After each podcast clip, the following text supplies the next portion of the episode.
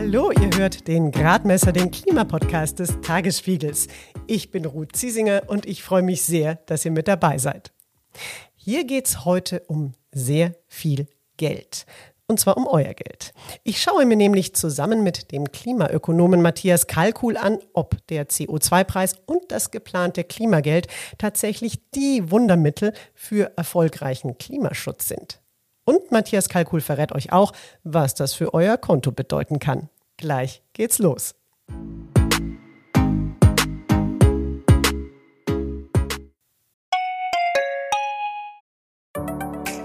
Hallo, ich bin Lorenz Marold, Chefredakteur beim Tagesspiegel. Wenn Ihnen unser Podcast gefällt, testen Sie doch gerne auch mal unser E-Paper oder unser Digital-Abo mit allen Inhalten von tagesspiegel.de. Wir sind rund um die Uhr für Sie da, damit Sie wissen, was wirklich wichtig ist. In Berlin, in Deutschland und international. Sie können unser Angebot jetzt gratis testen unter tagesspiegel.de/slash probieren.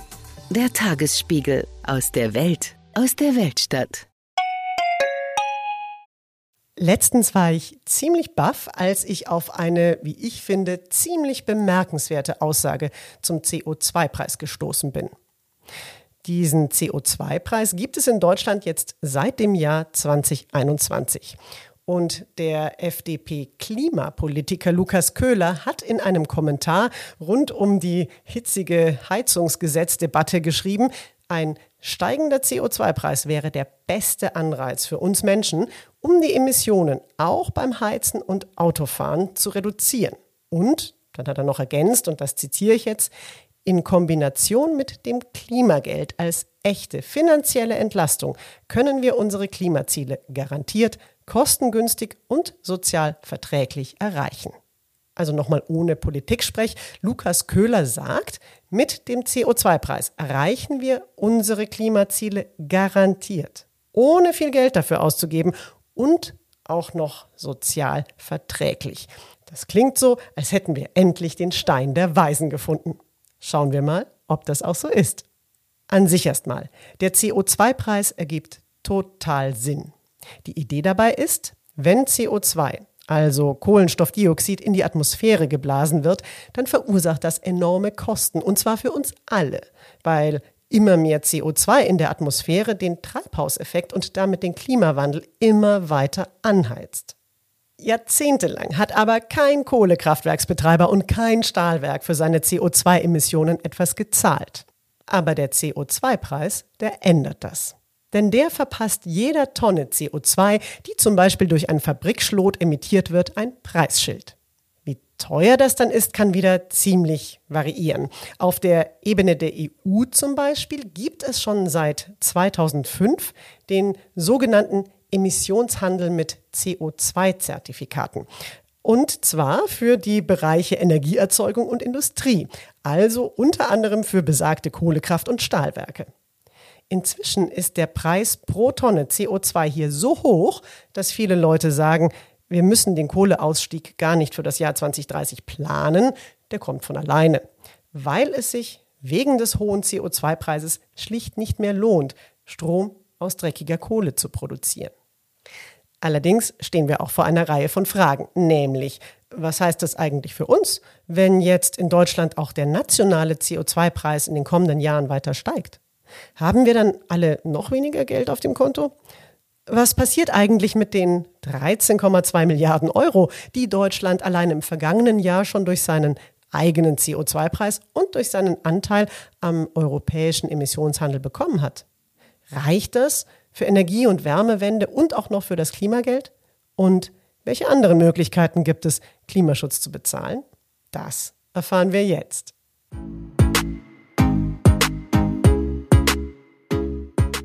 Wenn einer Antworten auf diese Fragen hat, dann ist das nämlich ganz sicher Matthias Kalkul. Er ist Professor für Klimawandel, Entwicklung und Wirtschaftswachstum an der Uni Potsdam. Er forscht intensiv zum CO2-Preis und dazu, was der Klimawandel uns kostet. Außerdem leitet er die Arbeitsgruppe Wirtschaftswachstum und menschliche Entwicklung am Mercator Research Institute in Berlin. Und da haben wir uns auch getroffen. Hallo, Herr Kalkul.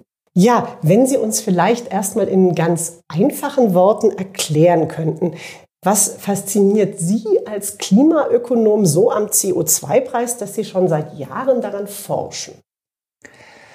Ja, der Klimawandel stellt uns vor eine nie dagewesene Herausforderung, unser Wirtschaftssystem umzubauen. Und das ist eine unwahrscheinlich komplexe Aufgabe. Es betrifft so viele Bereiche der Wirtschaft, äh, den Stromsektor, den Industriesektor, aber es betrifft auch den Verkehrssektor, den Gebäudesektor, den Landwirtschaftssektor. Überall in unserer Ökonomie werden Treibhausgase freigesetzt, CO2, Methan, Stickoxide.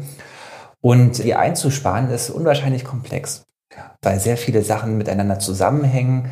Die Sanierungen im Gebäude hängen zusammen mit dem Heizungssystem, hängen zusammen mit dem Fernwärme. Planung und so weiter. Und wenn wir mehr auf Wärmepumpen umstellen, müssen wir auch mehr Strom erzeugen. Das soll aber auch CO2-neutral sein. Also es hängt alles mit allem zusammen und das macht es so schwierig. Der CO2-Preis hat dabei aber den Charme, dass er alle Sektoren der Ökonomie treffen kann und damit überall ein Signal sendet, es wird teuer, wenn wir so weitermachen wie bisher. Mhm. Und das ist das Charmante am CO2-Preis. Er hat eine ganz bedeutende Informationsfunktion. Er macht nämlich allen Akteuren deutlich, wenn sie CO2 weiter ausstoßen, es wird teurer und einsparen lohnt sich. Und das ist eine ganz faszinierende Funktion, die die Märkte ausüben können. Sie können die vielen Informationen, die da sind, über wo kann ich einsparen, wie kann ich einsparen, sammeln und helfen, die Möglichkeiten zu entdecken, wo es am einfachsten geht, um dort anzufangen, wo es am einfachsten, am günstigsten ist und sich dann die schweren Voraussetzungen als nächsten Schritt ähm, vorzunehmen. Wir haben ja in Deutschland jetzt seit zwei Jahren den nationalen CO2-Preis und der liegt im Moment bei 30 Euro pro Tonne CO2. Und Sie haben ja jetzt davon gesprochen, dass man Entscheidungen trifft, dass Dinge teurer werden. Also ich habe da bisher allerdings noch überhaupt keine Rechnung oder ähnliches bekommen. Wer zahlt den denn jetzt eigentlich diesen CO2-Preis? Ja, aktuell zahlen die Unternehmen, die Erdgas und Heizöl und Sprit verkaufen und unmittelbar gar nicht die Endkunden. Allerdings werden diese Preise umgelegt letztlich auf die Verbraucherpreise und damit zahlen es dann doch die Haushalte oder auch die Unternehmen, ähm, die heizen oder ähm, Benzin und Diesel brauchen. Also letztlich bezahlen es wir alle. Mhm. Aber diese 30 Euro pro Tonne CO2, für mich klingt das wahnsinnig niedrig. Ist das hoch genug, damit sich da wirklich was tut? Nein, das ist deutlich zu niedrig. Die Idee bei der Einführung des CO2-Preises war ja, niedrig anzufangen, damit sich alle darauf vorbereiten können und diesen Preis wachsen zu lassen in die Höhe, die es eigentlich braucht. Und Modellrechnungen zeigen, dass ja. wir deutlich höhere Preise brauchen, etwa 200 bis 300 Euro oh. im Jahr 2030, mhm. um unsere sehr ambitionierten Klimaziele zu erreichen. 200 bis 300 Euro, das ist natürlich richtig viel. Und ich glaube, damit man sich das so ein bisschen verdeutlichen kann, das würde dann zum Beispiel für Öl oder Gas heißen, dass die Preise in etwa so hoch gehen, wie es war, als vor einem Jahr dann Russland die Ukraine angegriffen hat.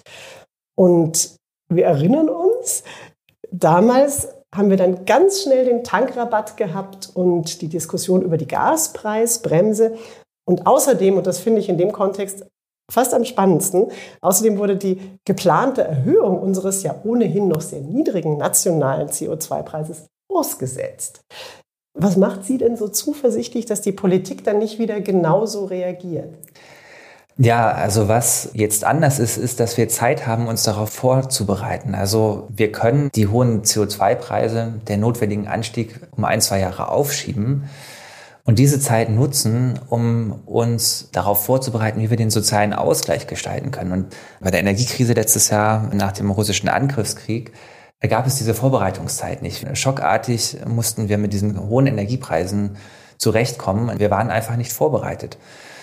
Äh, letztlich hat man aber doch eine Lösung gefunden. Die Gaspreisbremse, die eigentlich eine Gaskostenbremse ist, ist so ein Modell, wie wir den Ausgleich anhand der Belastung gestalten können und trotzdem hohe Sparanreize setzen können. Diese Art von Entlastung sollte man auch für die CO2-Bepreisung verwenden. Also ausgleichen, trotzdem aber den Preis wirken lassen, den hohen CO2-Preis, damit Emissionen eingespart werden und Investitionen in CO2-freie Technologien getätigt werden und auch lukrativ werden. dann zum Beispiel in erneuerbare Energien und äh, an was denken Sie dann noch? Was für Investitionen wären das dann? In das Elektroauto anstatt Verbrennerautos, in Wärmepumpen statt Öl- oder Gasheizkessel, in Wärmedämmung.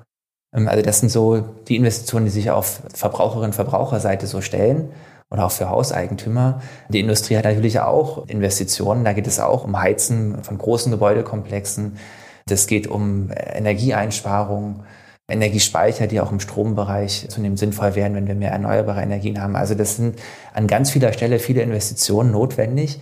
Und natürlich auch bei der Infrastruktur, wenn wir an den Ausbau der Bahn denken, der Ausbau der Stromnetze, der Verteilnetze, Ausbau von Wärmenetzen für die Fernwärme, all dies muss weiter vorangetrieben werden. Es gibt ja auch PolitikerInnen aus der aktuellen Koalition, die sagen, ja, wir müssten eigentlich nur weitermachen mit dem äh, CO2-Preis und dann kommen die Verbraucherinnen und Verbraucher selber darauf, wie sie klimafreundlich entscheiden können. Und ich würde gerne wissen, Sie sagen, okay, er muss steigen, aber wie ist das denn jetzt mit den 30 Euro pro Tonne? Passiert da eigentlich schon irgendwas? Also gibt es da schon irgendeinen Effekt? Wird irgendwas schon signifikant teurer, sodass Leute ihr Verhalten ändern? Ähm, ja, das schon. Also es gibt empirische Studien, wir kennen das aus vielen Ländern, wo Benzinsteuern erhöht wurden, wo Steuern auf Energie erhöht wurden oder auch wo CO2-Preise eingeführt wurden. Und selbst so kleine Preise wie 20 bis 30 Euro haben einen Effekt. Kollegen bei uns am Institut haben eine sehr große Literaturauswertung gemacht von allen CO2-Preissystemen auf der Welt, die eingeführt wurden und ausgewertet wurden. Ganz viele auch in China, in den USA, aber natürlich auch in Europa. Diese Studie kommt zu dem Ergebnis, dass die Emissionen allein durch die Einführung, selbst bei so kleinen Preisen, um etwa 7 Prozent, 7 bis 8 Prozent gesunken sind. Mhm. Und das reicht natürlich nicht, um klimaneutral zu werden, aber das zeigt, dass selbst kleine Preise eine deutliche Wirkung haben können. Sie haben jetzt gerade auch schon gezeigt, dass eben ganz viele verschiedene Preissysteme in verschiedenen Ländern existieren. Und wir haben ja hier in der EU eben den europäischen Level, auf dem mit Emissionen gehandelt wird, mit den Zertifikaten für, für Emissionen. Und wir haben den Preis hier auf nationaler, auf deutscher Ebene. Und da entwickelt sich ja was. Also Sie haben gesagt, einerseits der nationale Preis muss steigen, aber so wie ich das verstehe, sollen ja auch europäisches Level und nationales Level schon in drei Jahren zusammengehen. Also dass dann quasi nur noch ein Preis gezahlt wird. Können Sie das nochmal erklären? Was, was genau passiert da eigentlich und warum? Ja, also zunächst haben wir den europäischen Emissionshandel seit dem Jahr 2005 und der hat vor allem die großen Emittenten eingeschlossen. Also da geht es wirklich um Anlagen, die große Schornsteine haben, wo viel CO2 austritt. Also diesem, Kraftwerke und genau, Stahlwerke und so. Richtig, mhm. genau. Da, wo man das sehr gut messen kann und wo man Großverbräucher und Großemittenten hat. Und äh, alle kleinen Emittenten, auch die Haushalte, auch die Autofahrer beispielsweise, die sind dort nicht erfasst. In Deutschland vor drei Jahren hat man mit dem nationalen CO2-Preis versucht zu ergänzen, diese Lücke zu schließen, weil wir natürlich auch ja, im Verkehrs- und Gebäudesektor Emissionsziele haben und die erreichen wollen. Äh, gleichzeitig hat jetzt aber auch auf EU-Ebene die EU versucht, diese Lücke zu schließen mit einem zweiten Emissionshandel für den Gebäude- und Verkehrsbereich, der europaweit kommen soll im Jahr 2027. Mhm. Das heißt, wir werden dann, wenn alles so bleibt, wie es ist, drei CO2-Preise haben. Oh, den europäischen für Strom, ja, den europäischen für Strom und Industrie, den deutschen für Verkehr und Gebäude und einen europäischen für Verkehr und Gebäude. Nun macht es natürlich Sinn, Systeme zu harmonisieren und zusammenzulegen. Das sind die aktuellen Debatten, die laufen, sodass wir perspektivisch nur noch einen CO2-Preis haben. Das wäre natürlich auch viel sinnvoller, weil dann es nur noch einen Preis gibt. Es wäre viel einfacher und äh, man kann dort einsparen, wo es zu diesem Preis am günstigsten ist. Das würde auch die Kosten senken. Ich würde dann gerne jetzt mit Ihnen auf die zweite Seite der Medaille oder oder vielleicht besser gesagt das Ergänzungsstück zum CO2-Preis zu sprechen kommen, wenn es ja auch darum geht, Finanzierung von Klimaschutzmaßnahmen. Welche Rolle spielt denn da in diesem Zusammenhang das Klimageld? Ja, das Klimageld ähm, spielt eigentlich zwei Rollen. Das eine ist, Es soll die Einnahmen, die durch den CO2-Preis generiert werden, wieder zurückerstatten an die Bürgerinnen und Bürger und damit eine sozial gerechte Transformation bewirken. Warum ist es gerecht? Weil durch eine gleiche Pro-Kopf-Rückerstattung führt es normalerweise dazu, dass Haushalte, die wenig CO2 verbrauchen, sich besser stellen durch das Klimageld, weil die Rückerstattung höher ist als ihre Belastung. Das mhm. ist der Grundmechanismus. Mhm. Und nun ist es so, dass der CO2-Verbrauch auch stark vom Einkommen abhängt und gerade einkommensstarke Haushalte in größeren Häusern leben, größere Strecken mit ihren PKWs zurücklegen, überhaupt auch ein Auto besitzen im Vergleich zu einkommensschwachen Haushalten. Das heißt, durch das Klimageld würden einkommensschwache Haushalte stärker entlastet und einkommensstarke Haushalte stärker belastet. Und das war die ursprüngliche Idee vom Klimageld. Wie hoch soll das denn sein? Das soll ja, glaube ich, pro Kopf, pro Person zu einer gleichen Summe ausgezahlt werden. Genau, die Idee des Klimageldes ist einen einheitlichen Betrag, um es möglichst einfach zu gestalten. Das hängt davon ab, wie hoch der CO2-Preis ist. Und bei dem aktuellen CO2-Preis kann man etwa so 100 Euro pro Person zurückgeben. Aber die CO2-Preise, wenn sie in diese Richtung kommen, 200 bis 300 Euro, da würde das Klimageld stark steigen. Und allein durch die CO2-Bepreisung im Verkehrs- und Gebäudesektor könnten es bis zu 500 Euro pro Person und Jahr sein, die zurückerstattet werden könnten. Könnte das dann auch sein, dass wir dann mit dem Klimageld, wenn wir ohnehin schon zum Beispiel eine Wärmepumpe haben, einfach nochmal sehr klimaunfreundlich nach Mallorca fliegen? Ja, das Klimageld soll eben nicht selber lenken, sondern das soll der CO2-Preis machen. Die Idee von dem Klimageld ist eben, dass wir nicht Klimaschutz durch Verarmung wollen, weil sich Leute bestimmte Sachen nicht mehr leisten können wie den Flug, sondern dass durch die hohen CO2-Preise natürlich auch alternative Kraftstoffe auch im Flugverkehr lukrativ werden.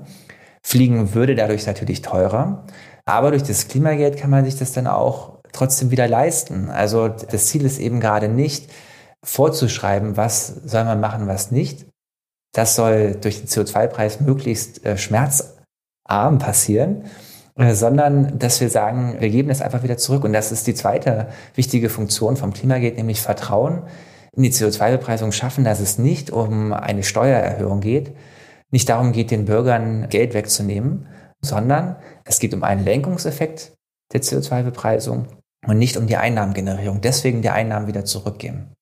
Sie haben jetzt vorhin gesagt, dass reiche Haushalte meistens mehr CO2 verpulvern als arme Haushalte. Aber das kann ja auch ganz anders sein. Also ich kann ja als äh, reicher Haushalt mir ein E-Auto schon geleistet haben und ich habe eben eine Wärmepumpe und habe meine Wohnung super isoliert. Und als armer Haushalt lebe ich zur Miete in einer schlecht isolierten Wohnung mit Ölheizung und habe dann wahrscheinlich auch ohnehin wenig Möglichkeiten und auch wenig Geld, meine Situation zu ändern und ich habe die ständig steigenden Kosten.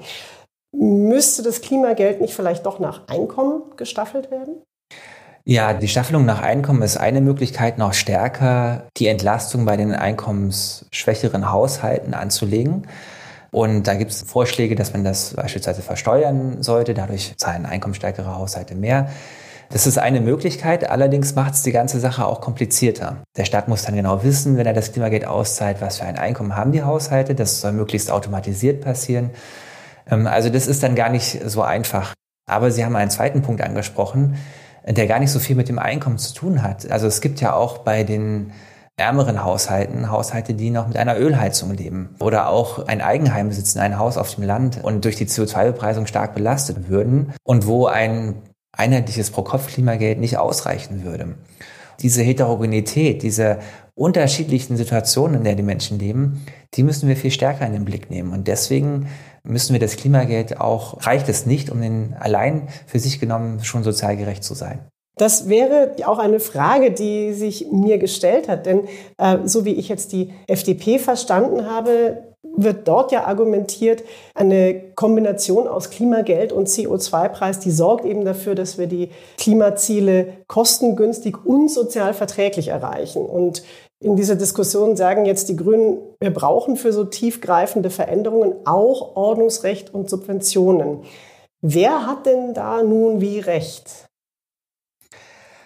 Ich glaube, wir können mit der CO2-Bepreisung und einer Rückerstattung der Einnahmen Klimaschutz schon sehr sozial erreichen. Es reicht aber nicht. Also wir brauchen schon ergänzende Maßnahmen.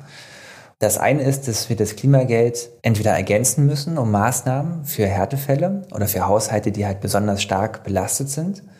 Das ist ein wichtiger Aspekt in der Debatte. Einfach nur CO2-Preis und Klimageld, das ist zu wenig für eine sozial gerechte Transformation. Der zweite Punkt ist, dass viele Haushalte gar nicht liquide sind und an Geld kommen, um diese Investitionen zu stemmen. Und das ist ein Punkt, wo man natürlich mit Fördermitteln helfen kann aber man sich auch andere Sachen überlegen kann, wie Kreditprogramme, die staatlich abgesichert sind und wo man auch zu zinsgünstigen Konditionen Kredite für eine Wärmepumpe beispielsweise bekommen kann. Das ist sehr schwierig für eine Bank, das unter Marktbedingungen zu machen. Okay. Weil eine Bank immer natürlich das Ausfallrisiko bewerten muss und das ist gerade bei Haushalten mit geringem und mittlerem Einkommen hoch. Denn geringes Einkommen heißt immer, es ist das Risiko hoch, dass der Kredit nicht bedient wird.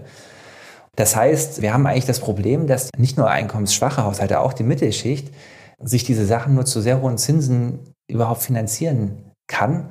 Obwohl sich eigentlich die Wärmepumpe rechnen würde, kommt sie nicht an das Geld heran, das zu finanzieren. Und ich glaube, das ist auch eine Lücke, die angegangen werden muss. Und das sind so Beispiele, wo wir sehen, einfach nur CO2-Preis und das Klimageld, das reicht nicht. Wir müssen stärker gucken, wie ist die Belastung verteilt, wie bekommen Leute Kredite für die Investitionen, die sie stemmen können? Und äh, welche anderen Probleme gibt es noch? Wir haben natürlich die ganze öffentliche Infrastrukturplanung im Wärmenetz, die, die natürlich auch passieren muss. Wir haben Koordinationsprobleme im Gebäudesektor, denn man muss zwischen Mietern und Vermietern absprechen, wer trägt die Investitionen, wie werden die Kosten aufgeteilt, aber auch zwischen Wohnungseigentümern in einem Mehrfamilienhaus. Die müssen sich ja auch irgendwie abstimmen und gemeinsam entscheiden, wie das Heizungssystem umgestellt wird. Und das sind viele Bereiche, wo auch das Ordnungsrecht helfen kann, bessere Entscheidungen zu treffen. Ja, dass man sich nicht ganz selbst überlassen ist. Ne? Also ich wiederhole nochmal, CO2-Preis plus Klimageld alleine reicht dann wohl nicht. Und es ist ja auch so, dass wir offensichtlich auch noch eine ganze Reihe von anderen Geldern in die Hand nehmen sollten, um eben diese Investitionen zu tätigen, die Sie gerade angesprochen haben. Also dass die Bahn ausgebaut werden muss, das habe ich erst gestern wieder bei meiner Rückfahrt nach Berlin gemerkt. Im Moment fließt ja einiges Geld in so Investitionen aus dem Klima- und Transformationsfonds. Das ist eben genau dieser Fonds, in den die Gelder reingehen, die wir im Moment aus dem nationalen CO2-Preis bekommen und aus dem europäischen Emissionshandel. Was passiert denn mit dem Geld und dem Fonds, wenn wir jetzt tatsächlich das Klimageld einführen sollten? Ja, da gäbe es natürlich weniger Mittel für Förderprogramme. Also das Geld reicht also nicht, wenn ich es ganz knapp sage? Genau, also das reicht nicht, wenn wir große Förderprogramme auflegen ja. wollen. Dann brauchen wir zusätzliches Geld, weil die Idee des Klimageldes ist vor allem diese Einnahmen wieder zurückzuerstatten, damit das sozial gerecht passiert und damit es keine Überforderung darstellt. Und wenn jetzt noch Förderprogramme daraus finanziert werden, dann sinkt letztlich der Pro-Kopf-Betrag, den man als Klimageld bekommen würde, dramatisch ab. Die Wirtschaftsweise Monika Schnitzer, die empfiehlt ja deshalb zur Finanzierung von Klimaschutzmaßnahmen unter anderem auch, dass man klimaschädliche Subventionen, die wir im Moment haben, streicht. Und da schlägt sie zum Beispiel vor, und das lese ich jetzt mal vor, Abschaffung der Steuervergünstigungen für Kerosin und für internationale Flüge und Steuervergünstigung für Diesel und die steuerliche Begünstigung privat genutzter Dienstwagen gegenüber Privatwagen. Also letzteres meint das äh, Dienstwagenprivileg. Sollte denn, wenn wir jetzt tatsächlich das Klimageld einführen, das dann zusammengedacht werden mit der Streichung solcher Subventionen? Würde das helfen? Ja, also grundsätzlich sollten die Subventionen, die wir haben, natürlich auf den Prüfstand und man muss genau schauen, machen die überhaupt noch Sinn? Als man sie eingeführt hat, gab es sicher einen Grund dafür.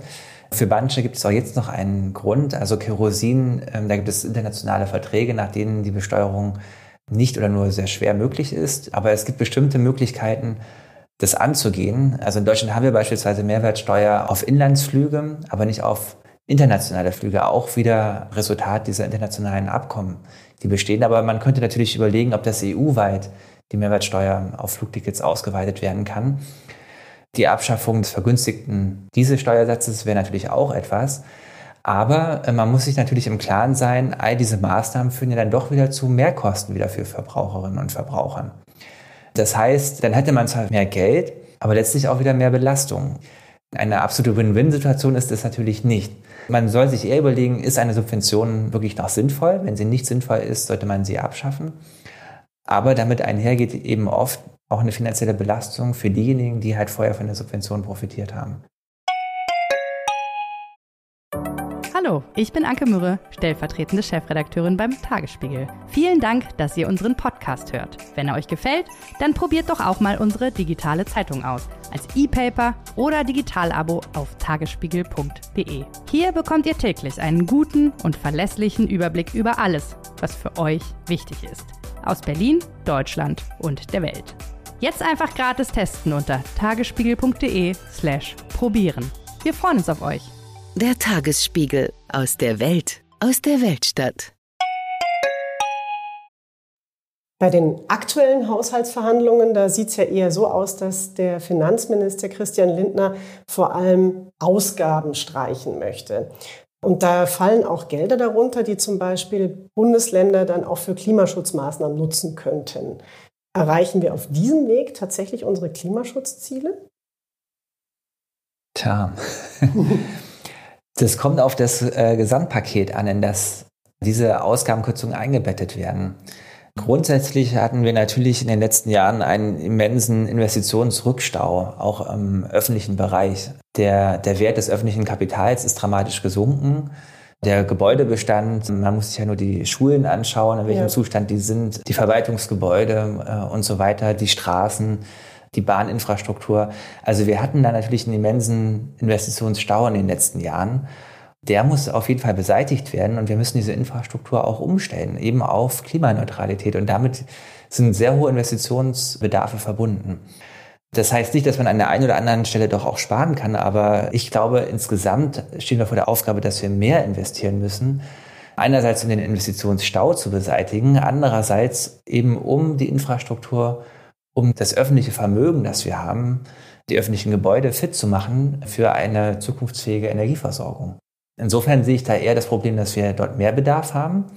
Aber es ist ja nicht damit getan, dass man das Geld bereitstellt. Man muss auch sehen, dass man das auch sinnvoll ausgibt und so ausgibt, dass wir wirklich die Klimaschutzziele damit erreichen.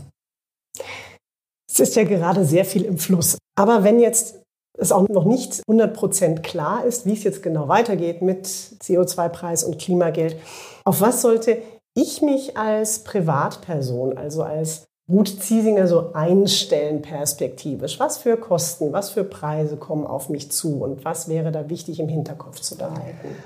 Ja, das ist in der Tat eine sehr schwierige Situation gerade, weil die Unsicherheiten sehr hoch sind. Wir haben einen nationalen CO2-Preis, der soll bis zum Jahr 2026 auf mindestens 55 Euro steigen. Im Jahr 2027 kommt der europäische drauf mit vermutlich mindestens 45 Euro. Das heißt, wir müssen eigentlich schon mit 100 Euro CO2-Preis in knapp vier Jahren rechnen für ja, Erdgas, Heizöl, Benzin und Diesel. Also das ist etwas, was man, glaube ich, so als untere Grenze auf jeden Fall nehmen kann. Und dann wird es wahrscheinlich immer weiter steigen. Wie stark, das weiß kein Mensch. Wahrscheinlich werden CO2-Preise nicht über 300, 400 Euro steigen, weil das politisch, glaube ich, sehr schwer ist, das durchzusetzen und durchzuhalten. Aber sie sollten auf jeden Fall mit höheren Kosten für fossile Energieträger rechnen. Mhm. Und das Klimageld, da haben wir noch keinen Auszahlungskanal, da müssen wir auch noch sehen, wann das dann kommt. Genau, und äh, wie es ausgestaltet wird, ist auch noch offen. Ob das wirklich pro Kopf für jeden gleich ist, ob es versteuert werden muss, ob es Unterschiede gibt zwischen Haushalten, je nachdem, ob sie noch eine alte Ölheizung haben oder in einem schlecht isolierten Haus wohnen oder ob es für diese Haushalte dann extra Förderprogramme gibt. Da sollte die Politik Planungssicherheit möglichst schnell schaffen. Weil bei vielen stehen ja diese Entscheidungen auch an in den nächsten Jahren. Und jetzt gehen wir mal davon aus, wir kriegen schon Klimageld. Wofür würden Sie denn Ihr Klimageld selbst ausgeben? Ja, ich würde das für die Modernisierung unseres Heizsystems in unserem Haus ausgeben. Ich habe eine Eigentumswohnung und dort gibt es viele andere Eigentümer auch in dem Haus und wir stellen uns natürlich auch die Frage, wir haben alle Gasetagenheizungen, die sehr alt sind. Wie können wir die umstellen? Und wahrscheinlich ist der Anschluss an die Fernwärme die sinnvollste Option. Aber da sind natürlich Kosten mit verbunden, Investitionskosten und die kommen auf uns als Hausgemeinschaft zu und dafür würde ich das Geld erstmal beiseite legen. Weil das nicht nächstes Jahr schon kommen wird, aber irgendwann wird diese Investitionsentscheidung fällig werden und dann wird es gut, das Klimageld natürlich dafür zu nutzen, um das zu finanzieren.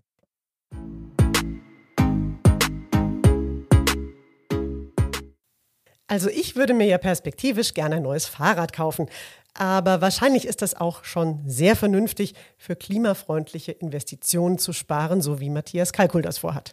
Wofür würdet ihr denn das Klimageld ausgeben? Auf Spotify haben wir eine Umfrage. Schreibt mir dort doch euren ganz persönlichen Klimageldwunsch. In der letzten Umfrage haben wir euch ja gefragt, was ihr nach dem Gespräch mit Politikberater Johannes Hilje über die Grünen denkt. Und ich kann sagen, eine überwältigende Mehrheit von euch findet, die Grünen sind keine Ideologiepartei. Ja, und für dieses Mal war es das mit dem Gradmesser. Ihr merkt vielleicht, ich habe mich diese Woche ausschließlich einem wichtigen Thema gewidmet. Ich wüsste gerne, wie ihr das findet. Schreibt mir doch eure Meinung an gradmesser.tagesspiegel.de. Wollt ihr gerne zusätzlich zum Hauptthema jeder Folge noch ein aktuelles Nachrichtenthema analysiert bekommen? Ja? Nein? Weiß nicht? Ich würde mich freuen, von euch zu hören. Ja, und dann habe ich noch eine Hörempfehlung für euch.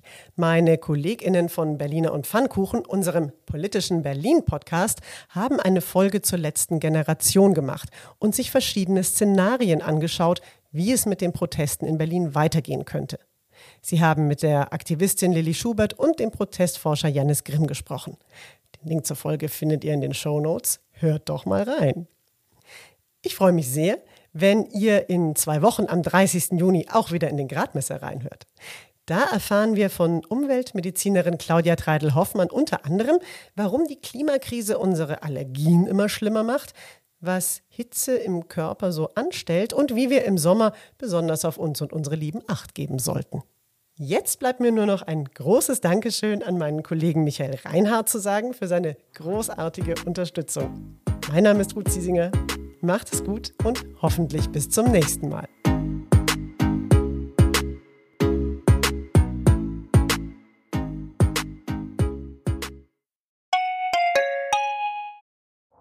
Herzlich willkommen zu Tatort Berlin, dem True Crime Podcast des Tagesspiegels. Ich bin Sebastian Leber. Und ich heiße Katja Füchsel. Es geht um Körperverletzung, um Entführung, aber auch um Mord und Totschlag. 77 Jahre lang hat sich ein Justizbediensteter aus Berlin nie was zu Schulden kommen lassen, bis er nach fast 40 Jahren glücklicher Ehe seiner 78 Jahre alten Frau ein Kissen aufs Gesicht drückt und sie tötet. Wir werden heute die Frage klären, was es für Folgen hat, wenn man einen Polizeibeamten in aller Öffentlichkeit bedroht mit Sätzen wie Ich schwöre, ich fick dein Leben. Es geht um den Prozess gegen den sogenannten Clanchef Arafat Abu Chaka und drei seiner Brüder. Unsere nächste Folge, da ist alles ganz anders, als es zunächst scheint. Hört rein bei Tatort Berlin, dem True Crime Podcast des Tagesspiegels. Abonniert Tatort Berlin jetzt, um keine Folge zu verpassen.